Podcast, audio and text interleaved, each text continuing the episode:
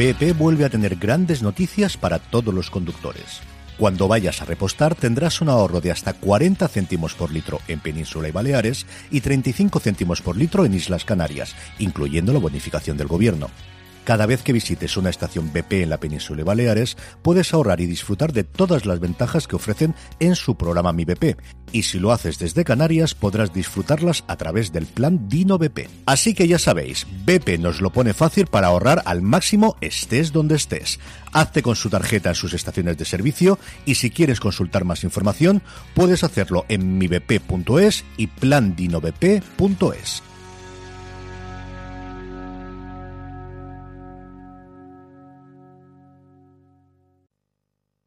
Bienvenidos al espacio Fundación Telefónica. Bienvenidos a Fuera de Series Live. Con todos vosotros, Alberto Rey.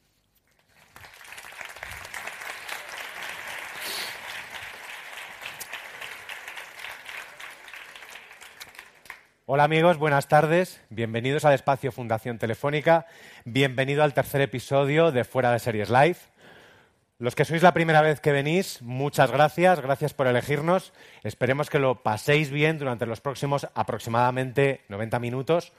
Los que repetís o incluso tripitís, nos hace muchísima ilusión al equipo de fuera de series veros de nuevo por aquí. Que sepáis que cuando hayáis venido a cuatro o a lo mejor a cinco, ya os dejamos poner vuestra propia plantita y os ponemos un cojín en un asiento fijo.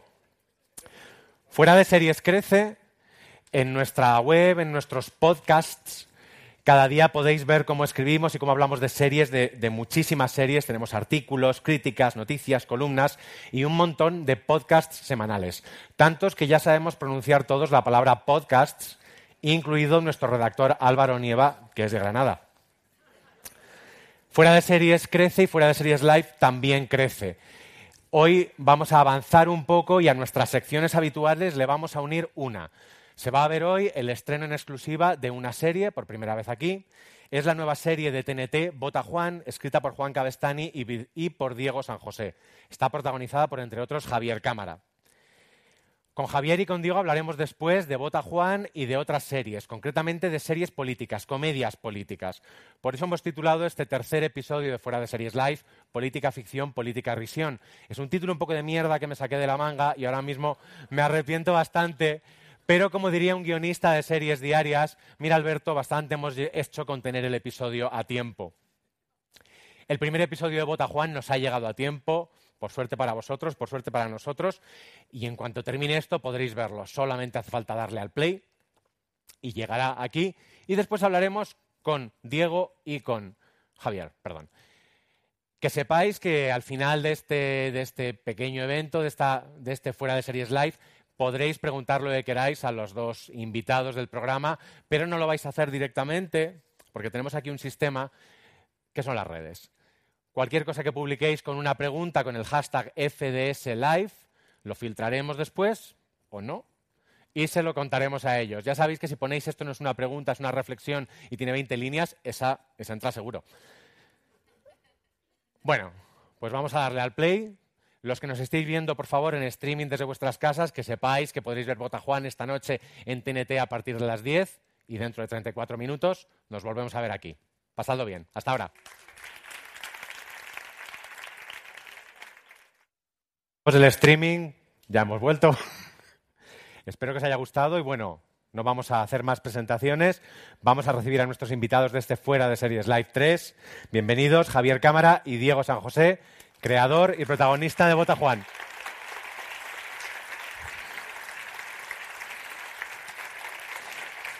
¿Cómo nos sentamos? Adelante. Aquí estás, ¿eh? ¿Aquí? Mira. Buenas tardes. Presentamos a Javier Cámara. Por favor. Bueno, vamos a decir que su, tu, primer, tu primer papel en IMDB es camillero en Eva y Adán, agencia matrimonial. Explícanos esto. Y ahora cuando acabes esto te vas a Roma a grabar con Sorrentino. Sí, me cabe. Básicamente todo, en media, entre medias todo. Entre medias todo, me cabe, me cabe la vez. ¿De sí. qué año es esto de Valladán? ¿Qué año estamos No hablando? habías nacido. No, Pues, eh, era, nacido. era una escena donde no decíamos nada, éramos dos figurantes que veníamos de la escuela de dramático y era Antonio Resines, que se le rompía el tobillo, y, y- y Verónica Forqué. Y, y- y nos llamaron para coger una camilla. Y ellos sabían quién era Javier Cámara, no se imaginan evidentemente que no. ese camillero iba a ser eh, actor de Sorrentino. Exacto, y eso lo he recordado mucho a Antonio ¿Sí? Resines. ¿Para joderle? Sí, ¿Sí? sí, sí. En plan, que sepas que... Pero es que está forrado Antonio Resines, o sea, Ya. no, no le- no se le- es difícil Perdón. joderle. Y aquí tenéis a Diego San José, que ha escrito desde Pagafantas, Ocho apellidos vascos, Fede Tarras, El chiringuito de Pepe, Super López, cosas así que no Hostia, ha el visto. chiringuito de Pepe. que no ha visto nadie. Hombre, si a ti te saco, sí. si a ti te saco No camillero, fíjate que si yo no te saco Camillero. camillero Sí. mola, o sea, Sí, salvas vidas. ¿Cómo es Alberto? Ya, al empezar ya nos ha metido dos en Es lo plan de- Recordad que, si, que si queréis hacer, hacerles preguntas, tenéis un hashtag FC, FDS Live y luego, ya sabéis, esto no es una pregunta, es una reflexión, es entrafijo, ya os lo he dicho antes.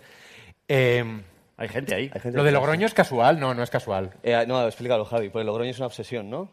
No, Logro- eh, él está obsesionado con Logroño. Mira cómo ha mirado. No, no, realmente está obsesionado con Logroño Sí. y yo estoy teniendo problemas con Logroño, porque yo soy de allí. Entonces, claro, Fede Tarras, eh, el, el Etarra era de Logroño, eh, este ministro es de Logroño.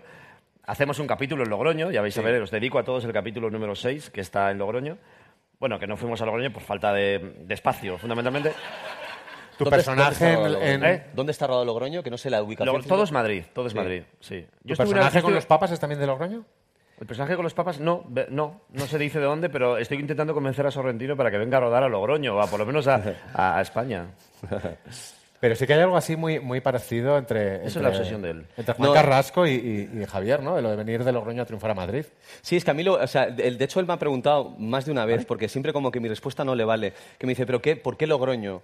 Eh, y realmente los guionistas tenemos una cosa que es muy pedante, Vale, pero voy a vale. explicar, que es que eh, fonéticamente Logroño es gracioso. O sea, hay palabras que suenan... Tiene buena rima. El, sí, aparte que tiene buena rima, que no hemos llegado a, a hacer ese chiste, que llegará algún día, pero Logroño suena gracioso. Hay ciudades, yo soy de Irún, Irún no tiene gracia, es decir, Irún no suena... Pero Logroño se te llena la boca. sí. Exige que tu lengua pase por el paladar mucho. Logroño, es como que sí, ¿eh? hace sí, un recorrido sí. y tal. Y yo sí es verdad que me he metido mucho con Logroño y con Vitoria en mi vida. Eh, lo de Vitoria es más político, es por ser vasco. Vitoria lo consideramos es como muy España, o sea, como que son vascos, pero no y más. Y en vaya semanita nos metimos mucho con Vitoria, ya Vitoria lo quemé y ahora estoy con Logroño a tope y tengo mucho tiempo por delante con Logroño. Bueno, Llámame, llámame, porque yo te lo, te lo puedo vender. Esto se está viendo en streaming, claro. Sí, me da sí. cuenta después de decir lo de Vitoria. todo, lo que, todo lo que digas aquí podrá ser... Es posible que en Vitoria no haya mucho internet. Haciendo amigos, digo San José. Bueno, como veis, como veis Diego Haciendo es, amigos vascos. es una persona poco polémica, un guionista que además es de coña, porque eres uno de los pocos guionistas que ha hablado de temas tabú, Sí. por decirlo así, y a la vez, a la vez eres uno de los guionistas con más éxito en, en España.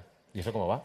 Sí, en realidad, claro, lo que más éxito me ha dado a mí no es luego lo de tabú, porque, claro, eh, Fe Tarras por sí- o Vaya Semanita, que son las dos, dos cosas que trataron un conflicto político, realmente Ocho Apellidos Vascos, que es lo que más éxito me ha tenido, no trataba el tabú, es decir, como que hacíamos un humor bastante más blanco, bastante más amable, lo cual a mí me da pena porque te demuestra que la manera de tener éxito muchas veces es eh, tratar el, el tabú un poco escurriéndolo, ¿no? Y que cuando tú te metes de frente al tabú es mucho más complicado de vender. A mí me encanta que la comedia se meta de manera... eh, sobre todo que la comedia parta de cosas que son dramáticas de inicio. O sea, cosas que son tristes o que son... eh, que realmente son como bajoneras, tratarlas desde el humor. Y es una cosa que es verdad que hasta hace muy poco los programadores o los productores no lo veían nada claro. Y de hecho creo que todavía estamos haciendo un tránsito a que la comedia nos sirva para explorar la tristeza. Hasta hace nada, eh, en España, sobre todo en televisión, la comedia era para cosas alegres y que nos teníamos que reír todo el rato. Y que cada minuto hubiera como cuatro excusas para que nos riéramos. Sé Pero no, no se podía hacer... Sé de lo que hablas. Sé de lo que hablas. Pero ese- y bueno, las risas enlatadas, que yo creo que es el que mayor también. mensaje de decirle a la gente, usted es tonto y aunque haya puesto la tele, yo le quiero recordar que estamos viendo comedia. ¿no? El hecho de que te recuerden el género me parece una gran derrota de, de la televisión y creo que ahora afortunadamente sí nos están permitiendo, o nosotros en Bota Juan hemos tenido el, el privilegio de poder meter escenas sin ningún chiste y claramente bajoneras en un contexto cómico. Aquí donde veis a Diego tan, tan arriba, el otro día escribió en sus redes lo siguiente. Cualquier actor que llega al punto de la carrera de Javier Cámara deja de hacer humor para centrarse en los proyectos que le aportan prestigio. La suerte que tenemos los fans de la comedia de que todavía queden kamikazes como él. No podemos medirla aún. Pasarán años. Qué bonito. ¿Esto lo ha pagado tu equipo de comunicación, Javier? No, no, No, pero es que- tú, me, lo mandó por, por WhatsApp. Oye, nos, Diego, nos llevamos muy bien, nos llevamos muy bien. O sea, yo con, en, en Fede Tarras lo pasé muy, yo iba muy asustado en Fede Tarras, ¿eh? Y eso que yo sabía que el, el guion era fantástico, pero que estábamos tomando- tocando un tema que, bueno, que me daba, nos da mucho respeto a todos y sobre todo con la comedia, pero yo confiaba mucho en eso. Entonces me gustó mucho, eh, me gustó mucho el tratamiento de la comedia. O sea, y lo que sí es cierto es que había que tomarse los- esos personajes muy en serio y humanizarlos, porque no hay que olvidar que son seres humanos. Entonces, eh, me gustó mucho cómo trabajamos ese guion, me gustó mucho la producción eh, con, con Javi Méndez y con MediaPro, eh, y me gustó mucho cómo se enfocó. Entonces, cuando me dijeron de seguir adelante con, con otra serie como Bota Juan, me, me apunté. Y, es que me, me gusta mucho como... O sea, él, por yo, por ejemplo, que me meto en muchos jardines, él lo dice todo muy bien. O sea, me, me gustaría que estuviera detrás de mí siempre hablando. Se refiere al hormiguero de esta semana, ¿no? Bueno, sí, también. es que intenté, No, pero hacer, es intenté cierto. hacer algo y no salió, entonces, claro, la cagué. Mi madre me ha llamado, está, pues, bien. Mi madre no me habla, fundamentalmente.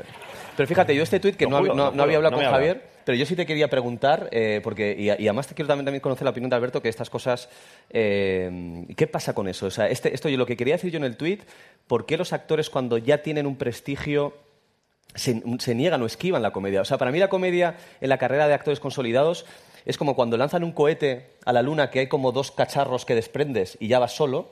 La comedia suele ser como las primeras películas de actores famosos que les han dado visibilidad, pero cuando ya han tenido su público, solo han hecho drama o solo han hecho premios, o sea, solo han buscado premios, pero no vuelven a la comedia. Y a mí me parece una lástima, no como guionista, sino como espectador de comedia, el hecho de que la comedia sea una especie de trampolín para llegar a los Goyas o a poder trabajar con cierto tipo de eh, directores. Tú Yo- sigues yo- haciendo comedia, pero realmente la gente de tu nivel no hace comedia. ¿Y eso por qué es? Porque no hay gente de mi nivel. Bueno, aparte... es que me la ha puesto, qué buena, ¿ves? Qué buena. Bravo, bravo. Es- Bravo. ¿Sabes cuando tienes un buen guionista detrás? Que es que pareces brillante. No, no, lo juro. O sea, me han ofrecido presentar los Goya, los fotogramas, los, yo qué sé, los TNT Awards, Film Awards. Me han ofrecido todo y me he negado. Me he negado. Soy nefasto. O sea, soy un señor que, como muy bien sabéis, o sea, por favor, re- rever el hormiguero de esta semana, soy yo. No, o sea, soy un desastre. Me meto en 40.000 jardines, lo hago todo mal. Eh, yo necesito grandes guionistas detrás. Y entonces yo me convierto en un actor brillante porque detrás hay algo brillante. Un actor brillante momentáneamente, luego la he cagado mucho. Y después también me, me gusta mucho este tipo de comedia. Lo llevamos, lo llevamos admirando durante mucho tiempo. Tú has visto muchísima comedia y siempre, por ejemplo, yo no veía la diferencia a los actores británicos haciendo comedia o haciendo drama. Y yo decía, ay, qué raro, no se mueven tanto haciendo comedia. Y yo, por ejemplo, haciendo Paco Jimeno de Siete Vidas, yo digo, Dios mío, yo acababa agotado. Yo me iba a casa y decía, "Ay, me duele todo. O sea, me acuerdo que hablábamos eh, con Gonzalo de Castro, con Pablo Dura, con mis amigos, y decíamos, no, no, o sea, yo llego a casa, hago ¡bum! Me cago en una cama, eh, suena el despertador y otra vez, ¿no? Entonces, la comedia no, debería ser tan agotadora como ha sido para mí durante los últimos años, por lo menos tan, tan gestual. Eh, había, había gags de todo tipo, o sea, tenías que hacer un gag de Ramoncín, porque había un tipo que entendía ese tipo de chiste, pero tenías que hacer un gag más visual porque había un público infantil que estaba muy enganchado a eso, tenías que hacer, tenías que hacer como gags. Entonces, había guionistas especializados en ese tipo de gags. ¿no? Me pareció muy raro de un gag de Ramoncín. O sea, es como un subgénero de gags que no había escuchado en mi vida. O sea, había un guionista de gags de Ramoncín. No, es que me acuerdo de Ramoncín porque de repente... Es que es muy raro. No, porque había veces que decías, pero ¿por qué tengo que decir esto de Ramoncín, sabes? O sea, pero... o sea, Ramoncín suena gracioso ya de entrada. Sí, sí, pobre, un pobre Es hombre. como coño. Logroño. Logroño Sí, Logroño, Ramoncín. Ramoncín. Sí, Logroño, te- Ramoncín, claro, tú te metes con Logroño, Dice un chiste con Caco Senante, no te sale. Pero Ramoncín sí, ¿sabes? Como Ramoncín como Pues igual había chistes con... Es que había chistes con todos, o sea, con Santiago Carrillo, quiero decir. Eh, Venía todo el mundo a vernos. Entonces, eh, a mí, a mí me siempre decía, "Mm, a mí me sobra esto, me sobra todo esto, creo que deberíamos... Entonces, cuando hacemos Botajuan, cuando leo el guion, digo, ojalá, por eso confiaba en ellos, ojalá... Voy a contar una cosa, mes, otro jardín. Em, cuando rodamos eh, Una pistola en cada mano de, de Sesgay, Sesgay no es un director de comedia. O sea, no nos parece un director de comedia. Cuando vemos en la ciudad vemos un, drama generacional, pero no es un... Cuando yo leí el capítulo de Una pistola en cada mano con Clara Segura, que es una actriz que, no, que, no hace mucho cine, pero está haciendo todo el rato teatro, pero es una actriz increíble, cuando hicimos el primer ensayo era sitcom, era una comedia de situación como si fuera... mm, entonces, claro, Sesk dijo, no, no, no, esto no es así. Dijo, pero ¿cómo que no es así, tío? Has escrito maravillas. O sea, esto es un gag, esto aquí, pa, pa. O sea, la gozamos como enanos. Y estuvimos ensayando a cómo deshacer esa sitcom porque él quería, no, no, más naturalidad, más frescura. De hecho, rompió muchos gags, quitó muchas cosas. En Truman, quitó, bueno, Truman es un drama, pero quitó muchos gags y muchas historias porque le molestaba el hecho de, ven- de vender un gag, ¿no? Y a, y a Diego le pasa mucho eso. O sea, sabe perfectamente cuáles son las películas que tienes que vender a Telecinco, a las grandes tal, pues unos gags. Pero, por ejemplo, aquí no tenía que vender gags, ¿no? Entonces, es muy gustoso para un actor, porque en el fondo eh, lo estás haciendo desde otro lado. Y la comedia es la que siempre he admirado, lo que hablaba de los actores ingleses, que no hacen, que no hacen nada y de repente están así, como no sé qué, y dicen ta, ta, ta, ta, ta, ta, y te hace una gracia espantosa. Porque como yo siempre tengo que hacer ña, ña, ña, y la gente hace, bueno, bueno, venga, me río. ¿Sabes? Es un poco forzadete yo. ¿Cómo se construye un, Ahora un no, ¿eh? personaje así que es patético, mezquino, pero también tiene que ser entrañable? O sea, no tiene que ser ni un villano Claro. ni un chiste, que Claro. es como son los buenos personajes de comedia. Sí, para nosotros lo que tiene Juan Carrasco es que es muy vulnerable y que se siente absolutamente como superado por la vida, se siente eh, acorralado. Y, y aunque él se comporta muy mal, porque aparte de ser mal político, eh, habéis visto que es mal, es mal compañero, es mal, es mal humano. O sea, realmente no es que, o sea, no es que ideológicamente esté equivocado. Y, y de hecho, Es el bueno, casting perfecto. Es que iba a decir que es mal padre, pero claro, en- no se ha visto el 2. En el 2 descubrimos que es muy mal padre. Muy mal padre. Es sí. muy mal marido, es como mala gente. Pero lo que ocurre, y además esto se va a ir viendo más adelante, a mí lo que me ocurre con este tipo de A mí personas... me da pudor que lo defina así, porque lo he defendido, ¿sabes? Me da pudor. Sí, Pero no le bueno, defiende le- dejo hablar se nota mal. mucho cuando alguien se mete, él como que le protege. Pero yo lo voy a defender porque a mí lo que me ocurre es que cuando yo veo que alguien es como, como, como que pisotea a la gente alrededor, para mí puede haber dos motivos. Y es que lo que más creo que tienes que mirar en esos casos es, bueno, ese personaje qué es lo que está buscando. Y yo creo que Juan Carrasco, como ministro, realmente no está buscando ni el poder ni, ni la imagen de ministro. Lo que busca es que le quiere, le quiera a alguien. Porque lo que vamos a ir descubriendo a lo largo de la serie es que realmente a Juan Carrasco no le quiere nadie. No le quiere nadie en, en absoluto. Es maravilloso. Y una cosa que a mí me preocupaba mucho cuando yo eh, pensaba en, no en Bota Juan, sino en general, en una comedia política, es que cuando vemos en las noticias que toda España eh, se mete con un político, que toda España insulta a alguien o incluso desea su muerte, siempre pienso en esa persona llegando a su casa cuando abre la puerta, que tiene que haber unas personas que no vemos nunca que le tienen que querer esa noche. Y entonces esa foto de alguien que tú sabes que se las me reír ese día, eh, que alguien le va a dar un beso en la frente, me parece como un contexto de comedia amarga que es en el que me quiero quedar a vivir. ¿no? La serie creo que trata más de esas esquinas que de la política a nivel ideológico, que en cambio me interesa menos. Eh, que la trabajé en su día en program- programas de entretenimiento, pero a, la hora de hacer una serie, hablar de izquierda o derecha, además, me da más pereza. Entonces, lo que le hemos dado a Juan para que, pese a ser lo peor humanamente, se lo perdones, es que todo lo hace porque es vulnerable.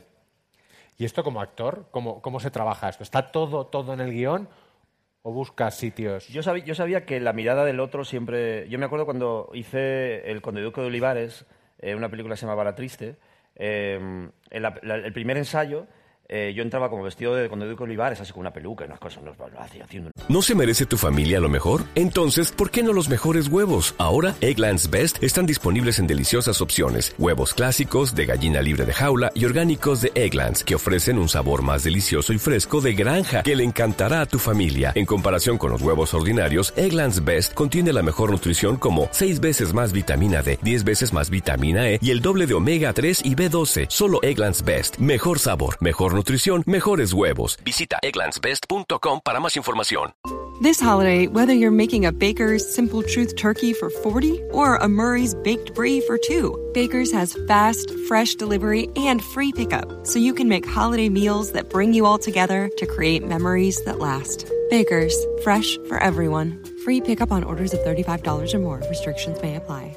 Choose from a great selection of digital coupons and use them up to five times in one transaction. Check our app for details. Bakers, fresh for everyone. una voz, así ensayando, no sé, como probando, porque no había ensayos. En el cine hay muchas veces que no ensayas, ¿no? Entonces entraba así y entonces eh, estábamos en una biblioteca, en, en la biblioteca de Écija o de Úbeda, no sé, un sitio espectacular, lleno de legajos del siglo tal, no sé qué. Entonces habían puesto unos figurantes que de repente estaban como, como haciendo qué hacían, ¿no?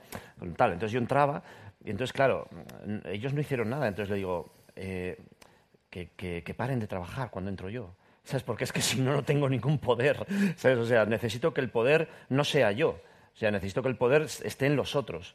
Es un poco lo que pasa en El silencio de los corderos cuando, cuando Judy Foster, eh, el, el señor de la cárcel, le dice no lo toques, no mires, no hagas, no cuidado, no sé qué. Entonces todo el rato te está sugestionando no solo a ella, sino a nosotros, de que lo que vas a ver es el absoluto terror. Y en cuanto la cámara llega al absoluto terror, es un señor así encantador que dice, hola Clarice, ¿cómo estás? ¿Todo bien? Y entonces te cagas. ¿No? Entonces, yo necesito que el trabajo lo haga el otro. Entonces, si habéis visto ahora en este primer episodio, las miradas de María Pujalte cuando yo hago así son demoledoras. O sea, de repente es como. O sea, simplemente está respirando y, y pensando, lo quiero matar. Quiero matar a este hijo de puta. O sea, ¿por qué? ¿Qué estoy haciendo aquí? ¿Por qué he venido desde Logroño con este tío? ¿Por qué? No, pero la tía no sobreactúa, lo piensa. Entonces, claro, hace grande a mi personaje. Entonces, lo que más me gusta de, de- de este trabajo es que, primero, yo necesito siempre un buen guion detrás. Soy, soy muy malo con un mal guion, muy malo.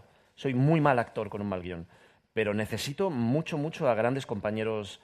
Entonces, cuando todo esto se iba fraguando y gestando y tal, digo yo, es que claro, la mirada de María, de Nuria, de Adam, de toda la gente que viene, digo, es que era canelita en rama, ¿sabes? Yo iba a trabajar contento porque sabía que, que podías hacer un personaje muy natural, muy normal, tal, Ay, ¿qué tal? ¿Todo bien? Sí, bueno, eh, oye, ¿qué tal? ¿Ha salido alguna cosa? No sé qué. Y todos estaban cagados diciendo, ¿cómo le decimos que no? Entonces, el trabajo estaba en los otros. A veces sí que está en, Juan, porque Juan se tira al pisto, y, pero cuando se tira al pisto es mediocre, es un tipo que no sabe ni hablar, ¿no? Entonces me gusta el trabajo que hacen los otros. Y yo te juro que se lo hago a ellos también, ¿eh? O sea, a mí no hay otra cosa que más me gusta que servir chistes. Pero cuando te los sirven bien, cuando te los sirven en bandeja, como el que me acaba de servir antes hace un ratito, que tú dices, que tú dices, ta, ta, ta, y, lo- ¡ah! y dices. ¿sabes? Te vas a casa, mm, o sea, ¿sabes? O sea, puedes, puedes, puedes dedicar a la gente, eh, eh, yo qué sé, puedes, puedes pulir en... eh, ya me entendéis.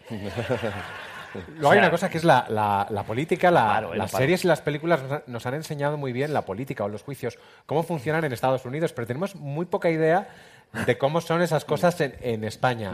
Tú a la hora de escribir Bota Juan, ¿has tenido mucho cuidado o te ha dado igual? Bueno, de hecho quedamos, quedamos con un jefe de gabinete, eh, con, tú también por tu lado quedaste con Con de protocolo. Reyes Martín, jefa de protocolo del Ministerio de Cultura, sí. Sí, y, y Juan Cabestán y yo hicimos una visita al Congreso eh, un día, además queríamos ir un día como muy normal, sobre todo por entender no tanto de dónde se sientan, de hecho no entramos en el hemiciclo, sino que estuvimos en los pasillos laterales.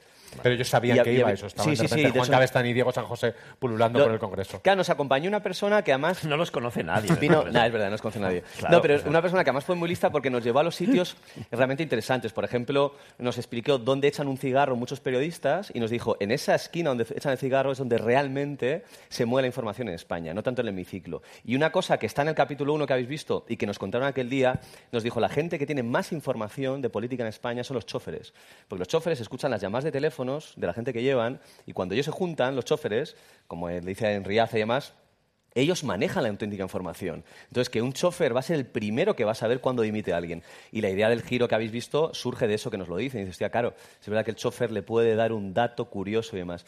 Así que, en, verdad, en realidad, sí que hemos intentado, por supuesto, dar prioridad a que las cosas sean divertidas, pero que sí estuvieran de alguna manera atadas eh, a cosas que pasan de verdad. Por ejemplo, hay una cosa de roles que es más sutil, pero bueno, que sí que a nosotros nos apetecía que fuera realista. Si os dais cuenta, el personaje de María Pujalte, que es Macarena, es más cercano a Juan. Parece que va más cerca de él y parece que le va a defender más. En cambio, el de Carmen, que interpreta Nuria Mencía, tú no- notas que le da exactamente igual lo que pase con él porque ella se va a quedar. Entonces sí que nos explicaron que en los equipos de gobierno eh, hay algunos cargos que están vinculados al ministro y otros que están vinculados al, al ministerio, con lo cual, aunque se vaya el ministro, ellos siguen. Entonces, esos cargos les da más igual en la sucesión. Entonces, ese juego entre el que defienda al ministro y el que defienda al ministerio nos parecía como bonito. Y todo esto yo no tenía ni idea. Esto fue porque dedicamos un tiempo a, a medianamente entendernos. Lo cual es un poco que la- a la gente le puede sorprender que a veces a la comedia, que siempre la, la- la- la tratamos como el hermano pequeño, es verdad que incluso para hacer una comedia te tienes que enterar de las cosas, ¿no? Porque es verdad que para hacer un thriller uno da por hecho que ha habido una investigación. Aquí es verdad que también dedicamos como, como un tiempo a decir, eh, cuidado que aunque, aunque hagamos una cosa que es para que se ría la gente, eh, no metamos la pata en cosas gordas. Porque hay, hay una cosa que a mí me encanta que la expliquéis los guionistas, porque mucha gente no, no lo entiende, que es la diferencia entre verosimilitud y veracidad. Es una cosa importantísima a la hora de escribir una ficción. ¿Puedes explicarlo así rápidamente? ¿Cuál es la diferencia? Sí, porque y de hecho además una cosa que pasa que es una que es que es muy complicado es que aunque tú haya eh, haya cosas que que sepas que son así en la vida real y que la- y quieres contarlas de manera de manera eh, coherente y exacta te, te convierte en un guion inútil, porque igual requiere como una secuencia demasiado explicativa. Entonces muchas veces necesitas que una cosa sea más cercana a lo, a lo razonablemente asimilable que ser, eh, que ser muy exacto. Lo que más hemos evitado eh, relacionado con, con este aspecto, que es una cosa que en comedia se evita menos, pero para nosotros sí que era como una especie de, de ley, era las casualidades. El hecho de, de evitar eh, que las cosas nos conveniesen a nosotros en la trama. Es decir, que pasasen cosas que bien por estructura de gobierno o por bien de cargos de ellos nos facilitase a nosotros cómo llegar a cierto punto. Si estas preguntas son, ¿y esto por qué ha pasado? Porque si no, no hay serie. Claro, no, exacto. Entonces, como que cuando te metes en un lío de esos, yo creo que lo mejor que se puede hacer, o lo que yo más he hecho, es que cuando hay un punto flaco, un personaje se dé cuenta y tú lo pongas, en, vez de, en vez de ocultar que hay algo que te está fallando, alguien diga en plan, pero ¿no sería más fácil hacer no sé qué? Porque tú sabes que el espectador lo está pensando y alguien deshaga eso. Entonces son cosas que realmente incluso para cosas breves, que parecen como... De hecho yo creo que lo más complicado siempre de un guion es que parezca sencillo. Cuando tú not- notas que un guion es muy sencillo y a veces mucha gente dice, va, pero la trama no es para tanto, yo me imagino siempre que haya habido un guionista que tenía una trama que sí era para tanto y ha tratado que a ti te parezca que era sencillo. O sea, que, que llegar a lo sencillo en el mundo del guion creo que es pulir muchas cosas que eran complejas. Y ahí es cuando tienes que lidiar muchas veces con, la verosimilitud de las cosas y a veces tienes que hacer una especie de- de balanza entre hasta qué punto ser veraz y hasta qué punto ser ágil en el ritmo, ¿no? Y creo que ser guionista básicamente es eso. Y a la hora de interpretar un- a un político, los políticos suelen tener, un- por ejemplo, un lenguaje corporal rarísimo. Son, son Hacen como cosas maravillosas, hacen cosas maravillosas. Como por ejemplo, eso te Bueno, iba a explica la entonación de ayer, que yo no la había escuchado nunca y me fascina, lo, el, el Yo, cambio creo, del yo creo que lo, no sé que lo hago en este capítulo. Eh, Pero yo hasta que no hay- Por ejemplo, es. dicen cosas como la absoluta convicción, y dices tú, ¿qué ha dicho? Sí, sí porque O cambia sea, la no ha dicho la absoluta convicción de que nosotros estamos para trabajar. No, dicen la absoluta convicción. Es, lo dicen porque no saben lo que están diciendo. O sea, porque están pensando en ese momento lo que están diciendo. O sea, no están convencidos de lo que están diciendo. Están pensando qué decir porque están mirando a eh, la chica, pues. eh, traduciendo los signos y tal, y me acabo de dar cuenta, entonces digo, eh, lo que quiero es... eh, entonces están improvisando.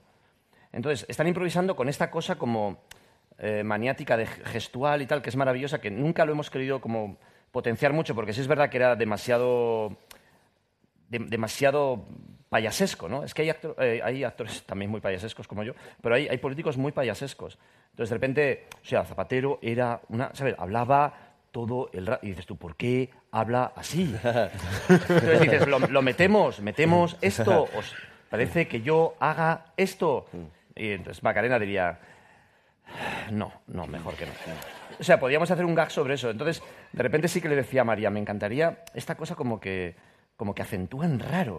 O sea, es que le decían, en vez de decir convicción, dices convicción, la absoluta convicción de estar en el lugar. Dices tú, ¿por qué, qué le pasa? Y es porque está pensando que es la absoluta eh, tal, ¿por qué se están riendo? Tengo que salir de aquí, me están diciendo que se acaba el tiempo, entra telediario, ahora es el momento. Bueno, deciros a todos, ¿sabes? Entonces, están a mil cosas y me encantaba esa sensación, ¿no? De repente, me- y entonces jugábamos a eso. Entonces, hay un momento ahí que digo, la absoluta convicción. Digo, no, y, de- es- ah, dijo otra cosa preciosa, desde el ministerio, es que, es que dicen cosas preciosas. Es que dicen cosas preciosas y claro, hay tanto material. Queremos hacer tantas temporadas, chicos, chicas. queremos, Pare- queremos- Parece que lo deciden ellos, ¿no? Como que ellos tienen la no, no, claro que lo Ah, deciden vale, ellos, sí, sí. claro. Me ha, hecho, me ha hecho una ilusión porque había un aplauso tan bonito. Digo, ay, qué bonito han aplaudido. Me ha hecho como gustillo. Digo, ay, ves, ves. A ver, habéis citado un personaje que nos encanta, luego, luego hablaremos de él. ¿Quién, que Zapatero? ella, Ah, de, no, de Macarena. Ah, Macarena. De Macarena. Yo también tengo mi ¿Os Macarena, que es Vale. Marina Such, redactora vale. jefe de Fuera de Series. ¡Ah, brava! Yo decía, ¿estas sillas para quién son? ¿Cómo estáis? Hola. ¿Qué tal? ¿Qué tal? Marina está aquí como gran experta de series, porque yo realmente no tengo ni idea. Bueno, qué valor. Y vamos a hablar de lo que veníamos a hablar hoy, que es de Bota Juan y de otras series que han hablado de la política desde la comedia. Si queréis podemos empezar desde abajo hacia arriba. De calidad. O a lo mejor es de ¿Dices arriba hacia ¿Dices de abajo. calidad o cómo? No, realmente no. Podemos Es un poco- discutirlo, podemos desde lo- discutirlo. empezamos desde Logroño y acabamos en el Capitolio. Vale, sí, básicamente. sí, eso es. y básicamente. vamos a hablar de abajo. una, de una serie de los final, principios de los 90, Me- mediados de los 90 o así, más que, o menos. que en España se tituló nada menos Loca Alcaldía. Local Alcaldía, eso es. Eh, era el título en España, el título original es Spin City, pero realmente era un título muy explicativo, porque la alcaldía era una locura. Evidentemente era la alcaldía de Chicago, estaba Michael J. Fox como el asesor de- del alcalde, el alcalde pues era pues eso, un poquito torpe, un poquito patético, y él, Michael J. Fox, tenía que lidiar con todas las locuras, con todas las locuras que, que pasaban allí. Cuando llegaste a, a Madrid y empezaste a actuar como actor, a trabajar como actor, perdón, ¿pensaste que algún día te tocaría interpretar a un ministro, o sea, ese tipo de personajes? Yo, yo no sabía que iba a trabajar como actor. O sea, yo est- estudié como actor pero primero hasta, empiezas a trabajar como actor y te, y te tardas muchos más años en saber que ya eres actor. O sea, lo del ministro estaba, quedaba lejísimo. Ah, porque Michael J. Fox aquí venía prácticamente de hacer los regresos al futuro y de repente lo vieron como un adulto. Que era algo que, no- para, lo que para lo que no estábamos preparados. ¿Quién, quién más salía en esta serie? Porque eran otros tiempos. Eran otros tiempos, sí, salían. Había actores que luego se hicieron bastante conocidos, tipo Connie Britton, por ejemplo. Eh, su pelazo ya estaba en Spin City. Lo que pasa es que lo que le pasó a Michael J. Fox es que en la cuarta temporada fue cuando le diagnosticaron Parkinson. Entonces él tuvo que dejar la serie. Tuvieron que buscarse a otra estrella del momento que pudiera retomar su papel y eligieron a Charlie Sheen. Qué maravilla, qué maravilla. Antes de toda la historia que tuvo, aquella gran crisis que tuvo en Dos Hombres y Medio, claro. Vamos a seguir también con Locas Alcaldías. Esta es mucho, mucho más cercana y es una de las series favoritas, además, los, de los lectores de, de fuera de series, que es Parks and Recreation. Efectivamente, Parks and Recreation Y de los guionistas también. es Amy Powler, ¿no? Es Amy Powler. Es, es una locura, pero es una locura muy entrañable, Parks and Recreation. Esto es, una, es el departamento de parques y jardines de un pequeño pueblecito de Indiana que se llama Pony, así como suena. Y lo que pasa es que aquí los protagonistas son los funcionarios, los funcionarios de este departamento, que son todos, ellos quieren hacer bien su trabajo, básicamente. Y tienes a Leslie Knope, que es muy optimista, y lo que ella quiere es, bueno, que hay un, se hace un agujero en medio de la ciudad, pues ya haremos un parque para niños, no pasa nada. Se aprovecha cualquier desgracia, le da la vuelta y encuentra el lado optimista siempre. Porque las, las comedias políticas suelen ser también comedias sobre las workplace comedies, que se Sí. dicen, ¿no? Las comedias de oficina. Y al final son. Juan no deja de ser el núcleo de un. todo un sistema solar de, de parásitos y, y satélites. ¿Siempre concebís una comedia política como esto? Sí, sí, de hecho nosotros queríamos eh, tener despachos. O siempre en, en- en despachos sin pasillos como si fuera como el hábitat natural de Botajuan. Cuando salen, para nosotros es excepcional. Y de hecho siempre pensaba yo en moquetas. No sé por qué la política la relaciono con sitios enmoquetados y en paredes de, como de caobas, en, en tonos oscuros. Esto es como moderno para, para ser política, ¿no? Y de hecho por eso son los pasillos así.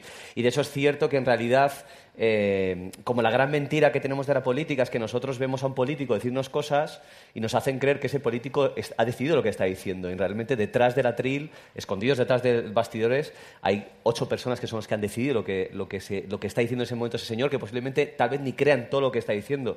Y queríamos contar esa parte, esa parte de la gente que no vemos normalmente. Porque Parks and Recreation es una, una comedia pura, Sí. tiene sus momentos como más sentimentales, pero en cambio vota Juan, Juan Carrasco a veces es Frank Underwood de House of Cards y otras veces es Mr. Bean prácticamente. Está siempre Sí. como en ese, en ese punto intermedio. Sí. Esto a la hora de Mr. escribirlo... Mr. Bean, Mr. Bean en las primeras, la, la serie es aquella que hizo Águila Negra, ¿era? ¿O cómo era? La, la flecha... La víbora la- negra. La. La víbora negra. La víbora negra. O sea, me gustaría que fuera más ese que Mr. Bean. Mr. Bean me espanta. O sea, lo mataría hoy. Pero ese tono de, De las de- pocas personas que mataría, Mr. de Bean. comedia y, y no a Rowan seriedad. Atkinson, que es un genio. Es que yo a Rowan Atkinson lo vi en un espectáculo que era un una maravilla y de repente dije, ¿por qué hace este personaje ahora? Mm, Esta cosa así, digo, ay, ¿qué, qué hace? Si es más bonito José Luis Rodríguez Zapatero, ¿no? Mucho más. En son muy parecidos, además, la protagonista de Parks and Recreation además tiene una historia un poco triste que es los premios se le dan muy mal. Ya, pobrecita. Pobrecilla, pero, ¿verdad? Pero eh, Amy Muy Poehler nominada y no tiene nada. No tiene nada, eh, sobre todo... Pero está eh, muy nominada ella, ¿no? Seis veces, Claro. la nominaron seis veces por Parks and Recreation, nunca ganó ninguno de los semis. Duele, A duele. cambio, lo que dejó eran unas, unas lecturas de nominaciones maravillosas, Sí, una como si aquello fuera eh, Miss América y cosas por el estilo. Y es un poco triste porque además Amy Poehler eh, ha sido una de las grandes estrellas de, de la última época de Saturday Night Live. Y de hecho, a partir de Parks and Recreation, Recreation ha creado sus series, ha, ha producido, sobre todo lo que ha hecho ha sido producir a muchas creadoras nuevas Son unas de genias. Todas esas mujeres de, de Saturday Night Live, ese trío, cuarteto de... Son Sí, son genias. todas maravillosas. Kristen Wiig, todas estas son unas diosas. Y ahora vamos a hablar de una, de una serie que ni es de política ni es una comedia y sin embargo sí es una comedia política que es The Good Wife. Cierto. Eh, Ah. No es comedia, pero es muy divertida. Mm. No es política porque es de abogados, pero la política es muy importante. Eh, y además nosotros adoramos The Good Wife, adoramos a Alicia Florrick sobre todas las cosas, aunque también sea un poquito mala persona. Y lo que pasa es que, claro, Alicia Florrick, eh, para los que no sepáis de qué va de The Good Wife, ella eh, está casada con el fiscal del distrito de Chicago. Hay un escándalo sexual y político, una cosa muy gorda. El marido acaba en la cárcel y ella tiene que volver a trabajar de abogada 15 años más tarde. Aquí se habla mucho de egos en The, en The Good Wife. ¿En Bota Juan también? Eh, bueno, es que Juan es un, Es ego, es ego puro, Sí. vamos, claro, es un enfermo del ego. O sea, él quiere estar todo el rato en el centro e incluso en el centro lo peor, pero él quiere ser el centro todo el rato. Sí, yo creo que lo pones en el centro de, de- de- de la espiral todo el tiempo, ¿no? Sí, de hecho, el- es que yo creo que el motor del personaje es eso, ¿no? Es el, el satisfacer una necesidad Mm. absoluta de reconocimiento que no consigue. Es como que él no ha conseguido el ego por las vías eh, homologadas, que es tus logros personales, y se ha metido al ministro para que le quieran por obligación. Es decir, Él, él conoce muy bien sus carencias, muy bien, o sea, sabe que hay muchas, pero no las va- todo, nunca, ¿no? nunca las va a contar, que es todo. sus carencias son todos, pero por ejemplo, yo creo que es, o sea, es algo que a mí me gustaría también, ¿no? O sea, tener un chofer 24 horas. O sea, él no, no, o sea, no quiere que le quiten nunca eso. Entonces, hará lo posible porque su chofer esté 24 horas y de repente lleve a alguien a su casa. ¿Te, te, te acerca, mi, ¿Te acerca mi chofer? Un momentito. No, yo le llamo. O sea, eso para él es el máximo de la- del lujo, el máximo de- del poder, ¿no? O sea, hay ciertas cosas que para los demás pues, serían ser servidores públicos y para él es tener un chofer 24 horas y, y- y que, y a- tener a la gente a, a su disposición, ¿no? Y que le, le digan... Bueno, nadie le dice que le quiere, pero, pero que, le, que le tengan cierto aprecio, ¿no? Pero podría dar besos a niños en mítines, que es una cosa muy del político, Sí, ¿no? sí. Que la madre te acerque tal. Y yo creo que él, él ahí sí sentiría que todo lo que ha hecho en la vida Sí. tiene sentido, ¿no? Por ese momento de que This holiday, whether you're making a Baker's Simple Truth turkey for 40 or a Murray's baked brie for 2, Baker's has fast, fresh delivery and free pickup, so you can make holiday meals that bring you all together to create memories that last. Baker's, fresh for everyone. Free pickup on orders of $35 or more. Restrictions may apply. Choose from a great selection of digital coupons and use them up to five times in one transaction. Check our app for details. Bakers, fresh for everyone. Si estás buscando un buen podcast de análisis y debate en tu idioma, te invito a que escuches Pulso y Péndulo. Yo soy Carlos Curbelo. Y yo soy Fabiola Galindo. Todos los jueves analizamos temas de actualidad en Estados Unidos y Latinoamérica. Fabi y yo no siempre estamos de acuerdo, pero sí tenemos un objetivo común. Queremos servir como antídoto contra las noticias falsas y la polarización. Pulso y Péndulo. Busca nuestros episodios en Apple Podcast, Spotify o en tu aplicación favorita. Un bebé está en sus brazos. Exacto. Como la mayor expresión del cariño político. Exacto. En The Good Wife además se habla de un personaje que está siempre en todas las series de política, ya sean dramas, ya sean comedias, lo que sea, que es el asesor. Sí. El asesor, el conseguidor, el solucionador. En este caso era, era Eli Gold, interpretado por, por Alan Ley Gold, efectivamente. En Bota Juan es esa Macarena de, de María Pujalte, que tiene que estar sí o sí. Sí o sí, sí. No, o sea, Juan Carrasco no es, no es nadie sin Macarena. O sea, han venido juntos y además han planeado todo juntos. Y además hay un momento en este capítulo, creo que es, ¿no? Donde planean lo de...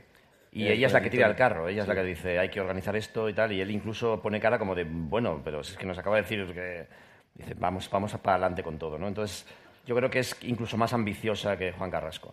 Se, se verá, se verá. Y de hecho con Macarena hay una cosa que nosotros queríamos hacer que en la serie no hubiera una historia de amor, o sea, que no que parece que es una obligación, ¿no? El hecho de no, la gente se tiene que enamorar, pero entre Macarena eh, y Juan jamás se cuenta nada y en cambio hay algo en la, en la interpretación, porque los diálogos nunca se habla de que se gusten, pero hay algo extraño y no contado, pero que se percibe que entre los dos hay algo emocional que no es profesional, pero no es amor, ¿no? Es que una cosa que teníamos clara es decir, Puedo no hagamos una no trama. ¿eh? Que puedo asegurar que no es amor. No, no, no es- amor no es, pero hay algo como más enfermizo que no se sabe qué es, porque Exacto, tampoco es no. físico, pero hay algo, porque sí nos apetecía que eh, no hubiera una relación convencional de que dos personajes se vayan a liar, ya os lo digo, es como un spoiler a la contra, ¿no? O sea, como cosas que no, no, no van a ocurrir, o sea, Claro. vamos a descartar posibilidades.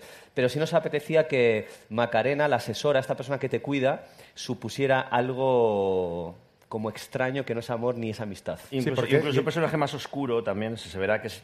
O sea, puede, puede pasar cualquier cosa con alguno de esos personajes, ¿no? Y uno de ellos es Macarena. Macarena es un agujero negro, oscuro, que puede pasar cualquier cosa, incluso puede ser la más ambiciosa de todas y puede destrozarle incluso en un momento dado. O sea, no se sabe lo que es, si es una mantis religiosa, si es una tía... No es, es curioso el personaje, a mí me, me gusta mucho. O sea, hay muchas cosas para desarrollar que dices, ¿hacia dónde va esto? ¿no? Se está convirtiendo cada vez más oscuro, más divertido, pero ¿hacia dónde va? ¿no? Eso me gusta mucho. Como no recuerdo si es del episodio 1 o del, o del episodio 2, no voy a terminar una frase que dice Macarena que la pone en un punto de intimidad muy, muy interesante, que es, nunca has estado algún- una vez tan mal que... Sí, es el Sí, segundo episodio, pero digo yo, acaba la frase porque me gusta esa frase, acábala. No, pero dila, dila, dila Es- frase. creo que frase es, para nunca has estado alguna vez tan mal que te follarías a cualquiera. Eso Claro. es, sí, sí. Es del 2 y se lo dice a Juan, que es muy duro para Juan Sí. escucharlo, ¿no? Sí, pero nos apetecía... es- ¿Sabes, es otra sabes- cosa, dice. ¿sabes, ¿sabes esas veces que, que estás tan mal, tan mal, tan mal que te follas Eso. a cualquiera?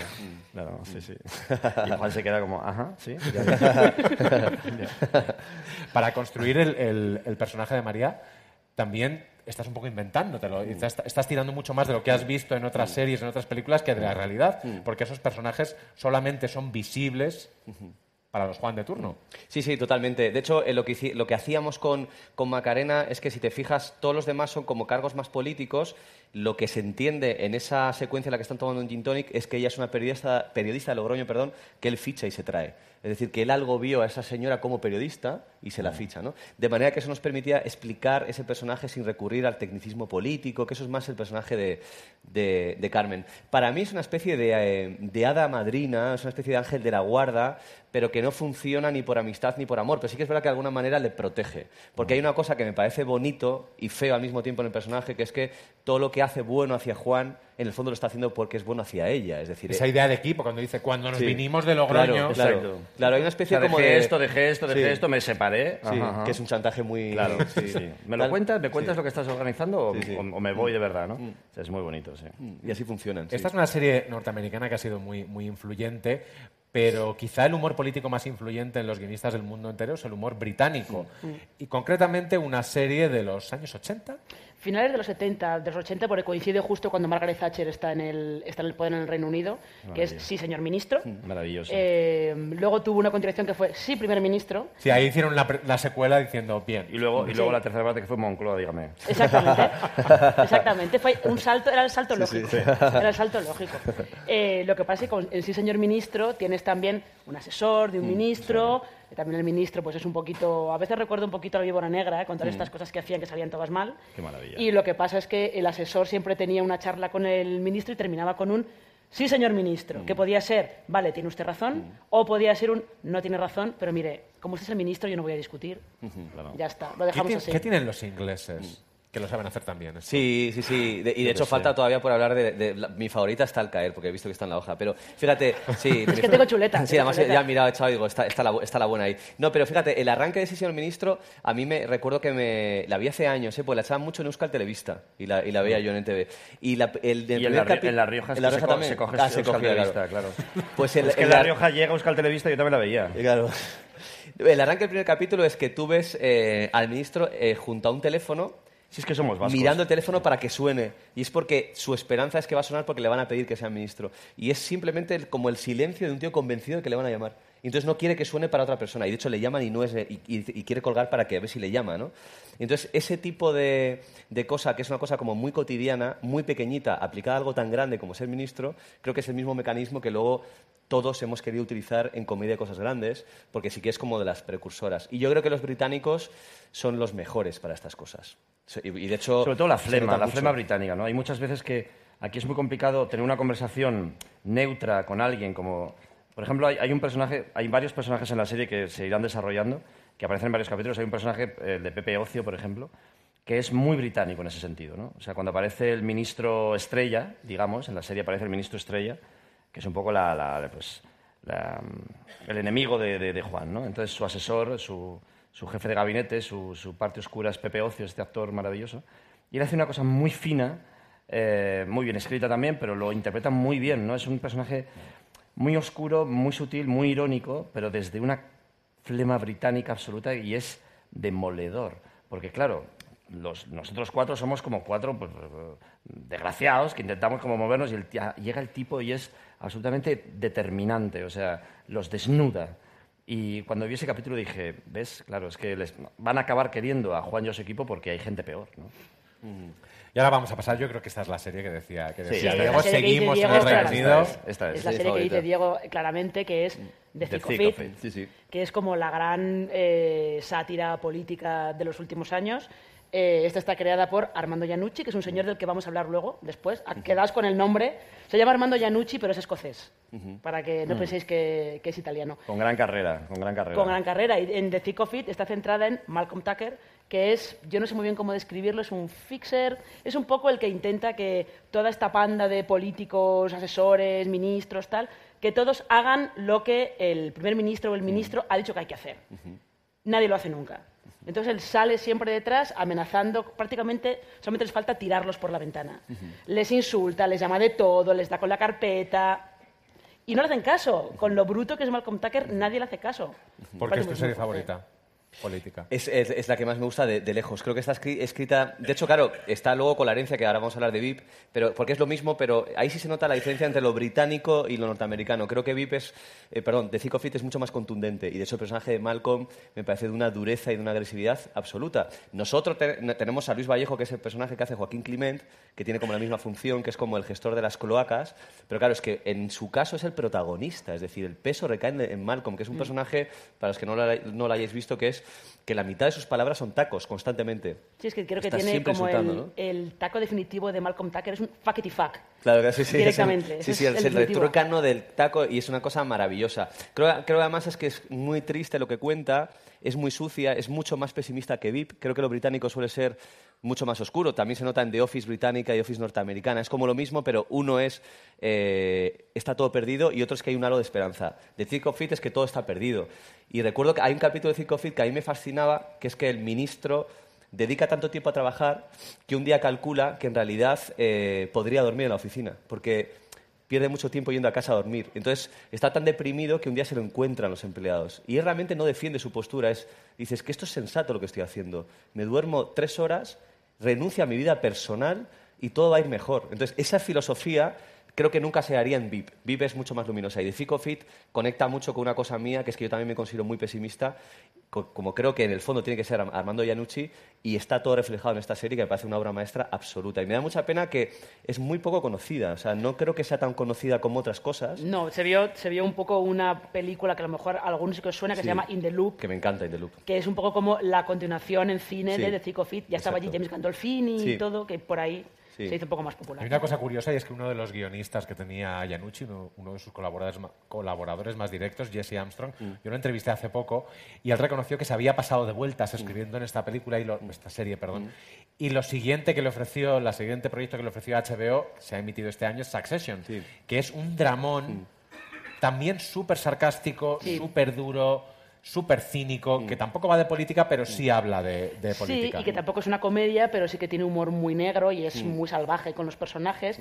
Succession es la historia de una familia eh, que tiene, el padre tiene un imperio mediático y los hijos lo que hacen es pelearse por ver quién es el que sucede al padre. Entonces no es de política, pero sí que tienes la política de eh, los entresijos de vamos a ver cómo nos apuñalamos todos para ver quién es el que acaba sucediendo al padre. Y ahora vamos a terminar esta sección con la gran serie política, la gran comedia política de los últimos años, aunque solo sea por los premios, que es VIP. Sí. Y que es también de Armando Iannucci. que también sale de Armando, de Armando Iannucci. Es verdad que lo llamó HBO, le dijo, pues queremos que nos hagas básicamente de Thick of It, eh, en Estados Unidos. Y lo que tú acabas de contar de ese señor ministro es un poco lo que le pasa a Selena Meyer en la primera temporada de VIP, porque ella es, empieza siendo la vicepresidenta, que en Estados Unidos el cargo de vicepresidente es un cargo simbólico. Es un poco, si al presidente le pasa algo, ahí está el vicepresidente. Pero en Estados Unidos a los presidentes les pasan muchas cosas, habitualmente, con lo cual es importante tenerlo, tenerlo ahí. Y todo, el chiste recurrente de la primera temporada es ella también entrando al despacho y preguntando, ¿ha llamado el presidente? No, no ha llamado. Qué lástima, qué lástima. Y lo que pasa es que, es verdad, VIP, cada vez que está nominada a algún Emmy, eh, gana directamente, con lo cual es, eso es realmente como la gran comedia política de, que tenemos de los últimos años. Selina Meyer además tiene una de mis frases favoritas, la comedia, ya que hemos hablado de la de, de la de María Pujalt en Botajuan, que es cuando dice esto es como, como utilizar un croissant como consolador, no vale para nada y lo dejas todo hecho una mierda. También dijo una cosa, pero esta la dijo Julia Louis Dreyfus, al recoger un premio, que es que, y lo dijo medio en serio, medio en broma, cuando empecé a hacer esta serie, esto era una pura comedia, pero desde que está Trump, esto cada vez parece más un, Un documental. documental. Ah, sí. ¿Ese miedo existe a la hora de escribir una, una comedia política, que de repente pongas la tele y digas, Dios mío, nos hemos quedado tan abajo? Bueno, de hecho, en nuestro caso, estábamos escribiendo como en junio los últimos capítulos y en España se vivió casi simultáneamente todo el tema de los másters eh, falsos y demás eh, y lo de las eh, cremas de Cristina Cifuentes en un Eroski. Me parece importante decirlo de Eroski, no sé, porque soy de Irún y de repente como que todo tiene ya sentido comedia, ¿no? Reivindicas, Sí, reivindicas. reivindico un poquito del producto vasco. Claro que sí. Eh, Corporativa Mondragón y todo esto. Ya más, Entonces- coño, que las cremas de los deben de ser buenas. Son, buenas, ¿no? Claro, Sí. Entonces, claro, lo que nos pasó es- era un poco lo que acaba de decir Alberto, que es, claro, te detienes ahí a pensar, tú estás en tu casa escribiendo una comedia política y, y navegas, estás ahí, te despistas un poco, te metes a, a leer prensa y lo que está ocurriendo realmente son tramas muy buenas para una comedia política. Entonces sí que es verdad que con los guionistas hablamos, en plan de, bueno, ¿qué hacemos? ¿Le damos un codazo a la realidad y en algún momento, por ejemplo, hacemos un capítulo que Juan Carrasco tiene un máster falso? o renunciamos totalmente a que haya un diálogo con la ficción. Y lo hicimos eh, básicamente porque preveíamos que iba a pasar constantemente algo más gordo que iba a hacer que todo envejezca muy rápido. ¿no? Y de hecho yo recuerdo que en esa época bueno, eh, de hecho, de hecho, fíjate, estoy hablando de junio, eh, ha pasado menos de un año y ya no nos acordamos de las, de las cremas porque han pasado cosas mucho más llamativas en política en España, ¿no? Cosas que no, que no se podían ni esperar. Y de hecho, ayer, antes de ayer, comiendo, eh, pensábamos una cosa, que es que, claro, cuando tú haces una serie, tienes que cumplir como razones lógicas, ¿no? Si tú haces un giro, lo que hablamos antes de la verosimilitud, si tú haces un giro que no te crees, como espectador, incluso puedes dejar de ver la serie, en plan decir, va, esto me han hecho porque han querido, esto es increíble. Y la política española es eso, es una serie mal escrita, porque no hay ningún sentido en lo que ocurre. Y es como que una serie que, que se agota y sacan un nuevo personaje esperpéntico para relanzarla, ¿no? Entonces de repente entra Vox y cosas que no te crees, ¿no? Y entonces, claro, no puedes jugar a lo que ellos juegan porque a mí me exigen que sea creíble. Y la política, no, como es real, me suda coño todo y aquí pasa todo porque sí, ¿no? Y sacan votos y tal. Entonces, como todo como muy, muy, muy extraño. Entonces, por eso evitamos cualquier conexión con la vida. Bueno, pues yo creo que es el momento de que os hagan las preguntas que han estado planteando durante todos estos minutos, más las que trae nuestro redactor de Fuera de Series, Álvaro Nieva.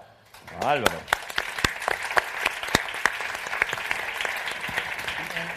Lo primero que han dicho es que sois el nuevo Satán por haberte cargado el ship entre Macarena y, y Juan. El ship es Sí, como sí, sí. el fandom de las Sí. relaciones y ¿Qué tal. es el ship? ¿Qué es el fandom? ship, el ship es como... Me acabas de matar. Al- es- mira, te lo explico de- con Albalia.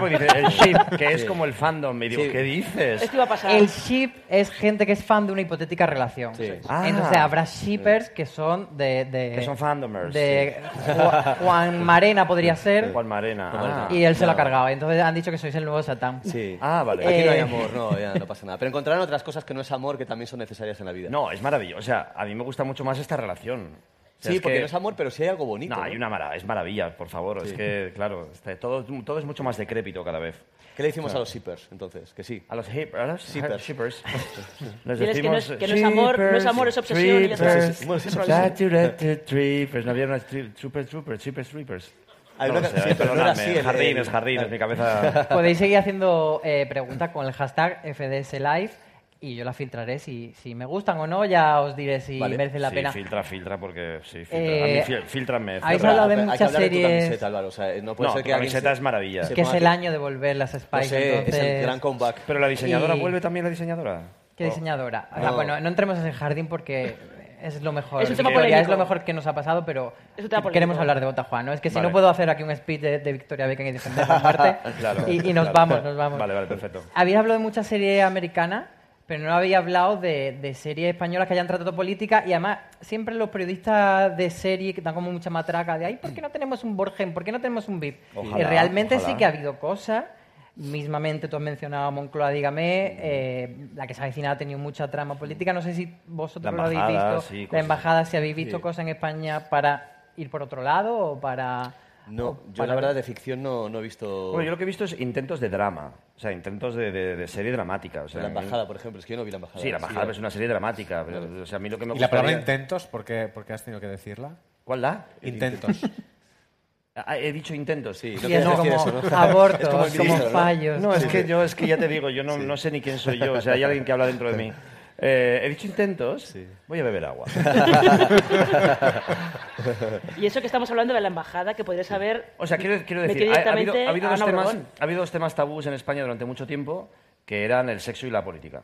Eh, después había muchos temas tabús que eran la cocina, y ahora está todo lleno de cocinas. Eh, también era tabú los hospitales, está lleno de hospitales. Y los narcos, y ahora está todo lleno de narcos. O sea, confiamos que la política haya venido para quedarse. Pero sí es verdad que a mí me apetecía eh, tratada desde la comedia y no desde la sátira. This holiday, whether you're making a Baker's Simple Truth turkey for 40 or a Murray's baked brie for 2, Baker's has fast, fresh delivery and free pickup, so you can make holiday meals that bring you all together to create memories that last. Baker's, fresh for everyone. Free pickup on orders of $35 or more. Restrictions may apply. Choose from a great selection of digital coupons and use them up to five times in one transaction. Check our app for details. Bakers, fresh for everyone. Si estás buscando un buen podcast de análisis y debate en tu idioma, te invito a que escuches Pulso y Péndulo. Yo soy Carlos Curbelo. Y yo soy Fabiola Galindo. Todos los jueves analizamos temas de actualidad en Estados Unidos y Latinoamérica. Fabi y yo no siempre estamos de acuerdo, pero sí tenemos un objetivo común. Queremos servir como antídoto contra las noticias falsas y la polarización. Pulso y Péndulo. Busca nuestros episodios en Apple Podcast, Spotify o en tu aplicación favorita. O sea, porque, por ejemplo, programas brillantes como Polonia de TV3 y tal, o, o El Intermedio, por ejemplo, ¿no? que no es ficción, pero que satiriza e incluso informa más de lo que algún telediario hace, son muy válidos, pero me apetecía que fuera mm, eh, otro punto de vista. Entonces, el punto de vista de ver lo que hay en la trastienda de los, de los mm, políticos cuando se apagan las luces y los focos me, me parecía muy interesante, ¿no? Sobre todo porque mm, me gusta mucho humanizar a la bestia. Ya lo hemos hecho anteriormente y en este caso merecía la pena. Voy a usar tus comillas de Juan. Uy, por se favor, me cae. fíjate que te y te voy a decir una frase que dijiste tú en la presentación de Bota Juan, eh, cuando presentasteis la serie por primera vez, sobre Esti Quesada, soy una pringada tu hija, No a la que ahora a la que ahora defiendes mogollón. Pero tú dijiste, abro Cerda, comillas. Eres una cerda mala. ¿Has visto? Eres una bicha. Me puse un vídeo de ella y pensé, no estamos locos, por favor, no hay más actrices con sobrepeso que puedan Eres hacer esto. una gran cerda mala. ¿Cómo ha cambiado tu, tu visión de Esti ahora? No, pero di que, Mira, es que hay un error. Pero di que claro. es que la frase seguía. Porque eso fue en Vitoria y No, cortaron... esto fue aquí en Madrid. No, esto fue, en Madrid, en la luego- presentación es verdad, luego seguía lo que dijiste. Pero no es que seguía, es que contaba la anécdota cuando Luis Narciso, del jefe de casting, me enseñó y me, y me, y- y me- y me dijo, eh, vamos a, tenemos una actriz que es Soy una pringada. Y dije, ¿cómo que soy una pringada? ¿Qué es eso? claro, porque si no sé lo que es Fishers and Seekers and tampoco sé que alguien se autodefine a sí mismo como soy una pringada. Entonces dije, qué fuerte. Y no, ¿no sabes quién es? Digo, no, ah, soy una youtuber. Ah, qué bueno. Yo siempre, yo siempre he defendido que cualquiera puede venir de cualquier... Para, para demostrarnos que el talento existe en cualquier sitio, como así ha sido. Pero cuando vi la primera cosa que me enseñó Luis, dije, ¿pero qué es esto? ¿Pero qué barbaridad? ¿Pero esto no puede ser? Entonces, yo lo que hacía, porque ya en ese momento ya habíamos hecho la serie, lo que yo lo decía era como eh, ponerme de prejuicioso absoluto porque, porque Esti Quesada, aparte de que es actriz, o sea, nació actriz, es una actriz brillantísima, hace, eh, hace algo en el capítulo 4, por ejemplo, el capítulo 2, ya la aparición de ella es maravillosa, el 3, tal, pero hace una cosa en el capítulo 4 que es de ser muy gran actriz, muy gran actriz. Y, y- después que nos ha enamorado a todos muchísimo, ¿no? Entonces, yo contaba la anécdota para, para contar lo bonito que había sido trabajar con ella, pero claro, la, la introducción, yo como siempre me meto en jardines y lo véndote un poco, dije esto y claro, al día siguiente tuve que llamar a Esti. Porque los señores de fotogramas no serías tú, ¿no? Eres una cerda. No, no, no, no, no. Es que Yo- ahora, ahora sé que señor de fotogramas. Pero porque Tienes porque lee lee el en artículo. femenino, pero eres una gran cerda mala. Lee el artículo, está todo muy bien No, explicado sí. y está Sí, pero explicado el como el titular es es que ese titular son de esos titulares que saben así las palabras y se el van tipo de gente con el grabando en piedra y son como hoy maravilla arte Eh, Claro, ahora que te veo era- la revista de Spice Girls, ahora te entiendo. Bueno, pues eso. Entonces, Pero ahora este, dices este, este perro malo y puso un titular en el fotogramas que de repente yo lo y leí. ella retuiteó enseguida o sea ella lo, lo comprendió No, lo Sí. comprendió cuando yo le, le llamé. no, y le ella dije, enseguida Oye, dijo- cariño, que mira, que ha habido y- un hijo de la gran perra que ha puesto esta- este titular, lo ha sacado de tono porque la anécdota era muy divertida. Y ella me dijo, me pasa mucho. pero no no y no le dije, nunca más conmigo te va a pasar mi amor. Pero... pero ahora tú entras a los sitios diciendo sí sí sí Ya te yo. amo, ya te amo, ahora te amo. tú ahora dices hola cachos de mierda y todo eso a la gente le dices No, jazz no, o no. has adoptado un poco tú la No, no, no, no, no, no, nada, te ves nada. haciendo un biopic de este dentro de unos años Me encantaría ver un... un Tú, tú, hacerlo, tú. ¿Yo? Yo, te veo. Yo también. Si, si te afeitas yo me, yo me voy, yo me voy viendo. No, a mí estamos enamorados de este, ¿a que sí, es maravilloso. Sí. El capítulo 4 de, es de hecho, el capítulo barbaridad. 4, que es que nos referimos siempre al capítulo 4 por, por una cosa, que es que hay una escena que Hay una escena más- brutal. Y yo que- pienso una cosa, porque ella, que es una escena que tiene mano a mano con Javier Cámara, o sea, tú imagínate que es como de tus primeros trabajos de actor y te colocan en un banco de la calle y Y no hay nada más que ellos dos en un diálogo y que es un juego de miradas y que un minuto antes de rodar le dijeron, tienes que llorar. Alguien que no es actor y tienes que llorar. No, Y- tienes que llorar, tienes que llorar, tienes que dejarte el alma aquí. No, no, o sea, aquí tu padre te va a decir una cosa y tú tienes que... Te va a pasar la vida por encima. Entonces la tía hizo una cosa Sí, es muy que de bonito repente... O sea, nos paramos todos y dijimos, eh, ¿perdona? O sea, ¿perdona? ¿Ha pasado lo que acaba de pasar? Entonces fue una cosa muy bonita. Entonces, claro, cuando ves algo así... Quiero decir, o sea, Victoria Abril era la, la azafata de, del 1, 2, 3, ¿sabes? Entonces, que- quiero decir, la mejor actriz de este país eh, surgió de un programa pues con una calculadora. O sea, ¿cómo no me voy a creer yo que Esti Quesada es la nueva ah, actriz brillante? O sea, yo no, no soy, soy cero prejuicioso. De hecho, contaba eso porque soy cero prejuicioso. Era para contar pues como una anécdota, como una muchacha hace unos vídeos así de terribles y de repente hace algo tan brillante y tan sensible. Hombre, sí, es que sus vídeos son tremendos, ¿eh? es que yo le, yo le decía, mi amor, ¿pero qué, esto qué es? Habéis insistido mucho en la promo de que eh, no, no habéis fijado en personajes concretos y tal, pero aquí sí que parece que hay una referencia a la hija de Zapatero. ¿Ah, O no, a las hijas góticas de Zapatero. ¿Va por ahí o...? No, no, no fue queriendo, ¿eh? en ¿Ah, realidad en la escritura no, porque de hecho primero se escribió el personaje eh, y luego en, en la búsqueda del, del casting fue cuando surge la oportunidad de, de trabajar con Esti, pero no hay... De hecho es que además queríamos evitar codazos de este estilo, ¿eh? como que queríamos que no Sí, nadie pudiera vincular, y, y incluso en algunos momentos que escribiendo algo pensabas, ostras, ya con esto le va a servir a la gente para decir que es de tal partido, lo quitábamos. Pero la, la conexión es absolutamente casual. ¿Y no, no es tentador? ¿No es tentador decir voy a hacer un chiste ahí por debajo? Sí, de hecho a veces nos quitábamos eh, chistes de ese estilo. De hecho, solo hay un chiste que, que hay una referencia a alguien medio, bueno, que es real, en el capítulo 6, es, y es el único codazo con la realidad. Eh, y, es, y es un momento en el que la gente se ríe mucho. Y aún así, yo lo pienso y digo, pues igual no lo hubiese hecho, después en, de visto. En ¿eh? VIP, por ejemplo, nunca se nombra a un Claro, político. a un me político parece real. genial y me Claro. parece una buena elección. Sobre todo por un tema, porque, claro, eh, recuerdo que alguien hace poco me preguntaba, si, y no es en plan como. La pregunta no me lo decía abiertamente, pero te quería decir, eres, no es cobarde, no. Y claro, yo lo que pienso es que es lo contrario, que es que si tú dices quién eres, molestas a, la- a menos gente. Si tú no dices quién eres, molestas a todos por igual. Es decir, que puedes ofender a, tanto a los de izquierdas como a los de derechas. Por eso creo que no tienes que caer en ningún cajón, para que le caigas mal a todo el mundo a la vez. Sí. Es el, es el, el objetivo, entonces. El- hombre, yo os creo que odien todos. No, pero el objetivo de la comedia que se está perdiendo sí creo que tiene que ser ligeramente, no llegar a, la- a ofender a alguien, pero sí cordiar de alguna manera. Yo creo que hasta hace no tantos años que una comedia provocase era un valor añadido. Ahora está como un poco en negociación esto. Y, y sí, yo creo que eh, la serie sí busca que en algún momento incordiar a la gente, claro. Para eso creo que tienen que existir muchas veces las comedias. Me dicen por WhatsApp que Álvaro Gran Cerdamala es el titular, así que de, de algún modo me lo has devuelto. Así No, que estamos ya. Que me digan a mí algo estamos ya. Que me insulten a mí, que me digan que soy una gran cerda Preguntan por redes que cómo se llama el partido de Juan Carrasco. ¿Tiene nombre? ¿Lo vamos a saber? No, se se, ha- llama, no- se llama- no se habla del- del partido, no. Hay, una, hay una, como una sigla que Sí, es como una, como una mano verde y más, pero no, se evitó, se evitó citar el, el partido. Sí se llega a ver luego ya, es como el, el anagrama, Mm. que además fue curioso porque en su momento dijimos, nada más vamos a elegir un color de algún partido que no sea de ninguno, o sea, porque decías, bueno, pues el azul ya está vinculado, el rojo está vinculado, y pillamos el verde. que esto era junio. Visionarios. es increíble, tío, lo pensé el otro día, digo, no puede ser, de verdad. Sí, sí, no, Por claro. Tremendo, tremendo. Sí. No, todo tremendo, todo tremendo. Todo tremendo. Hablando de Yo comedia. les, yo les dije, en un momento dado, estábamos como en octubre, noviembre, les dije, por favor, estrenemos ya, estrenemos ya. Es que se nos está pasando, estrenemos. O sea, no hacemos ninguna referencia, pero Dios mío, ¿cómo está la política? Pero bueno, Hablando de comedia, no podemos pasar por alto que justo hace una semana y un día se cumplieron 20 años del estreno de Siete Vidas. ajá.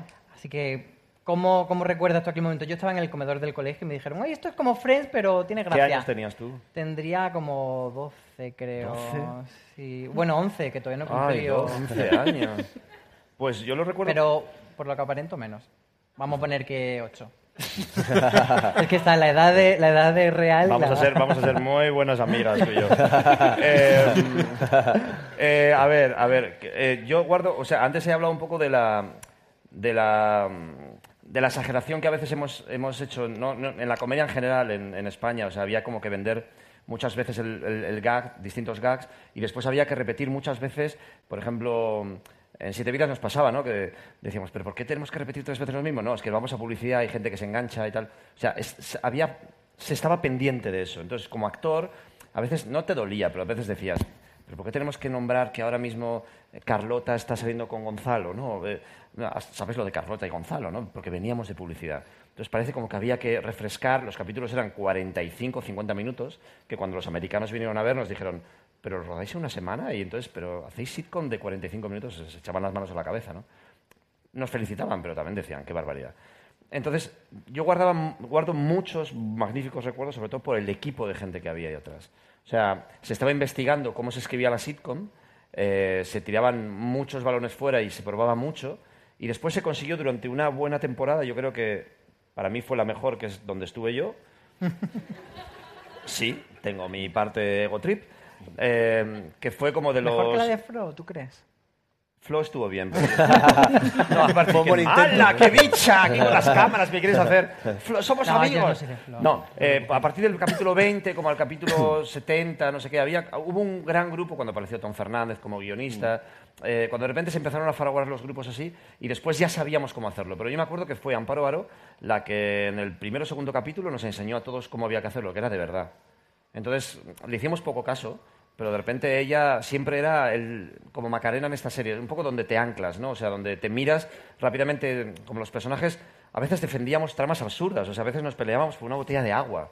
Entonces yo decía, ¿podemos hacer algo un poquito más como de... de- hasta que ya, por ejemplo, mi personaje dijeron que no tenía trabajo, entonces que se tenía que meter... de- que no... Había un conflicto con su madre porque la madurez... Yo digo, coño, por fin una temporada donde a este tipo le pasan cosas serias, ¿no? Entonces había veces que defendías cosas muy frágiles en comedia.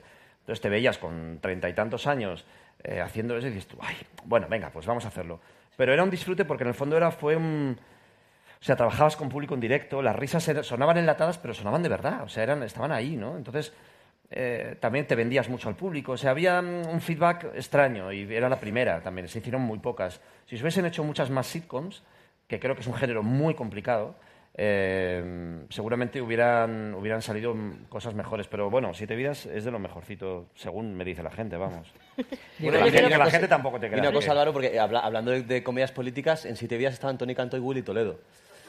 Claro, vamos a, vamos a ir a eso. Ah, Era vale, un vale. melón que había que abrir, pero ya que lo Vale, lo Antes, que- abierto- antes de abrir ese melón, y es que tengo una curiosidad, que lo he leído en alguna parte, luego abrimos ese melón. Venga, yo te cuento toda la verdad, porque sabes que no tengo las, filtro. co- ¿Las collejas de Amparo Baró eran de verdad o eran...? Las collejas de Amparo Baró eran tan de verdad que hasta en los ensayos eran de verdad. o sea, Amparo Baró daba collejas a diestro y siniestro, eh, y además con cierta, mm, o sea, con mucha pericia, con mucha pericia porque sonaban muy bien, pero yo, yo, he, tenido, yo he tenido dolores de, de cuello. O sea, yo tenía, yo, la, la mano de Amparo era muy pequeñita, pero yo tenía la mano marcada de Amparo todo el tiempo en mi cuello. Y la verdad que te metía en situación. O sea, cuando un actor está diciendo, ¿cómo, me meto- cómo entro en situación? ¿Cómo entro en Colleja. situación? ¡Fas! Y entrabas totalmente en situación y además tenías la pausa dramática perfecta. ¿Sabes? Que normalmente siempre nunca mides porque la gente se ríe y no sabes cuándo tienes que volver a hablar, ¿no? Era, era la situación perfecta, era la cara de estúpido que se te quedaba cuando esta mujer te daba unas hostias, pero como panes. Y además no a mí. O sea, luego empezaron a caerle a todos. Y, a- y además a actores invitados. O sea, gente que venía... Actores... Sí, ¿sabes? Que venían actores invitados, no sé qué. No, es mi novia, tal, así que, hola, tal. Entonces en los ensayos, tal, sí, tal, ¡fa! Y decían, ay, entonces se iban a- se iban un poco a quejar, ¿sabes? Como, y todos decíamos... Un rito iniciático, ¿no? O sea, Claro. sí, sí, o sea, esto es el, bauti- el bautismo maorí, ¿no? O sea, esto es- aquí caemos todos. sí. Abramos el melón. Si hay segunda temporada de Bota Juan, eh, cameo de Willy Toledo de Tony Canto, ¿cómo lo veis? Claro, sería acojonante. Hombre, Sería- sería aparte es que además me parecen... Lo que pasa es que Willy, lo o sea, Willy, lo que pasa es que Tony es, es, es político, entonces es complicado. O sea, Willy no es político. Pero lo puedes poner a Tony de Perro Flauta y a Willy de Ciudadaner. ¿Qué tal? Yo lo lanzo. eres, eres una maravilla. Sí. Sí. No, si aquí el perverso eres tú. ¿Tú, tú te imaginabas, cuando estabais haciendo Siete Vidas, te imaginabas cómo podía acabar aquello? No. No, no, no. O sea, y trabajando con. Bueno, trabajando con los dos, pero Willy en, en- en ese momento era un actor. eh, o sea, eh, es un actor brillante, pero en ese momento era un actor muy cotizado. O sea, me acuerdo que era el momento de Muertos de Risa, o sea, un momento mm, muy, muy, muy potente. O sea, es que Willy es un actor maravilloso. O sea, y en Siete Vidas nos reímos muchísimo. O sea, muy divertido. Y además era, era un tipo muy. mm, El, el actor de Seinfeld, este que abría la puerta siempre, ¿no? Este, como se echan. eh, Kramer, Kramer. ¿no? Era, es, es un actor muy Kramer, es un tipo muy físico, es un, es un tipo con mucha, con mucha viscómica. O sea, es verdad que... O sea, siento, siento que el, el haberse significado tan eh, profundamente le haya jugado una mala pasada con muchas cosas, cosa que, que detesto, ¿no? Porque me, me da mucha pena eso. Pero cualquiera puede decir cualquier cosa y después... Pero a mí me, me fascinó trabajar con él. Y después, bueno, Tony y Paz se fueron pronto y, y luego ya me fui yo. Hablando de esto de, de actores muy físicos, aquí te vemos y decimos, es un político. Y yo me acuerdo, en Ay Señor Señor, mi madre, visionaria en aquel momento, dijo, este hombre no va a trabajar nunca más porque se le ha quedado cara de cura. ¿Cómo consigues tú, cómo consigues tú que físicamente veamos un cura y aquí veamos un político? Tú sabes que la gente, cuando hacía Ay Señor Señor, la gente me venía y me, y me, y me llegaron a besar la mano. Sí, me ¿Se llegaron como a darme... me- ¿Se sí, te confesaban o algo? No, no se confesaban, ni me daban, ni me daban diezmos, no, no recaudaba, que fíjate. Pero había señoras mayores que se me acercaban, ¡ay! ¡ay, padre! Y yo digo, ¿esta gente qué le pasa, padre? Estamos locos, señora, soy un actor. Pero... Pero ¿cómo trabajas, por ejemplo, aquí a nivel físico para que Yo te, diga... yo te dedico, a nivel físico, te dedico, eh, con todo mi afecto y mi cariño, te dedico la escena última del capítulo 5. O sea, a nivel físico es una ba- barbaridad. O sea, yo pensé que me habían puesto una botarga. O sea, cuando de repente, mm, o sea, yo no me reconocí. Yo dije, no puede ser, ese no soy yo. Entonces me dijeron, sí, eres tú. Estás así. Eres, eres ese monstruo. Eh, sí, sí, sí. No tengo. No, se perdi- perdió- per- pierdo todo el encanto, pero te digo, o sea, si la gente sigue a partir del capítulo 5, la última escena, si sigue viendo la serie, o sea, son, son mis amigos, o sea, los, los querré de por vida, porque esa última escena es realmente. Entra dentro de lo dantesco y lo patético. O sea, lo, no, lo patético lo rozo siempre, pero lo dantesco. O sea, realmente dantesco. Digo, hostia. Pero aquí he que la bajado- madre de bajado a los Álvaro, infiernos. la madre de Álvaro no, no, no, no iba descaminada porque el, el joven papa, o sea, sí que... Ah, o sea, sí. que tu madre tenía, sí tuvo Tú buen sabes ojo. su nombre y todo, Álvaro. ¿sabes el Sí, nombre? me acaban de presentar Ah, ahora es mismo. verdad, has estado sí. atento, claro. No. Sí, sí. Yo he visto las Spice Girls y he flipado. pero Sí, bueno. sí, sí, sí. Pero tú eres, por ejemplo, Sorrentino, había visto eh, Ay Señor Señor para llamarte... para- No. Sí, ¿Sí? sí, Sorrentino vio Pero- señor señor y Eh. tu puta madre también. lo vio. Pero yo la recuerdo bien. Mm, Será que yo era muy pequeño, Bueno, yo se pero lo, yo se no lo he la contado, se lo he contado antes al señor Rey. eh, lo voy a contar. O sea, es que, claro, no tengo filtro. Entonces, cuando me regalaron, o sea, cuando acabamos al señor señor, eh, me- ¿Lo cuento? No, Javi, venga, no lo cuento. El productor, mira, mira el productor. El productor Ha dicho, así. ha dicho muerte, ¿no? El productor está así y ha dicho, no, no digas muerte. No, no nos dejan que lo cuenten. No, déjame que lo Acaba de decir que con Gracias. este, con Vale. este, esta intriga Ah, y por este tiempo. super spoiler de lo que pasa a partir del capítulo 5 de, de Botajuan, nos tenemos que ir por hoy. Muchas Qué bien, gracias. menos mal, chicos, menos mal. Te he salvado, te he salvado Me de habéis una salvado de un gran, de un gran jardín. muy gorda con una persona que no está muy bien de la cabeza. Nos tenemos que ¿Quién ir. Muchas tú? gracias a los que habéis venido aquí al espacio Fundación Telefónica. Muchas gracias a los que nos veis por streaming. Muchas gracias, Javier. Muchas gracias, Diego. Vale. Gracias a todo el equipo de Fuera de Series, gracias al equipo de Espacio Fundación Telefónica, a TNT, que nos ha ayudado mucho, al equipo de traducción de lenguaje de signos y gracias a vosotros. Os esperamos en la siguiente. Hasta la próxima. Gracias.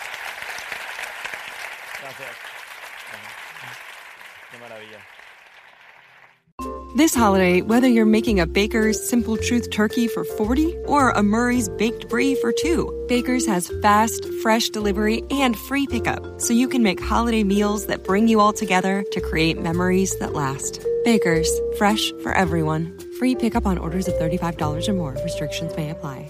Choose from a great selection of digital coupons and use them up to five times in one transaction. Check our app for details. Bakers, fresh for everyone.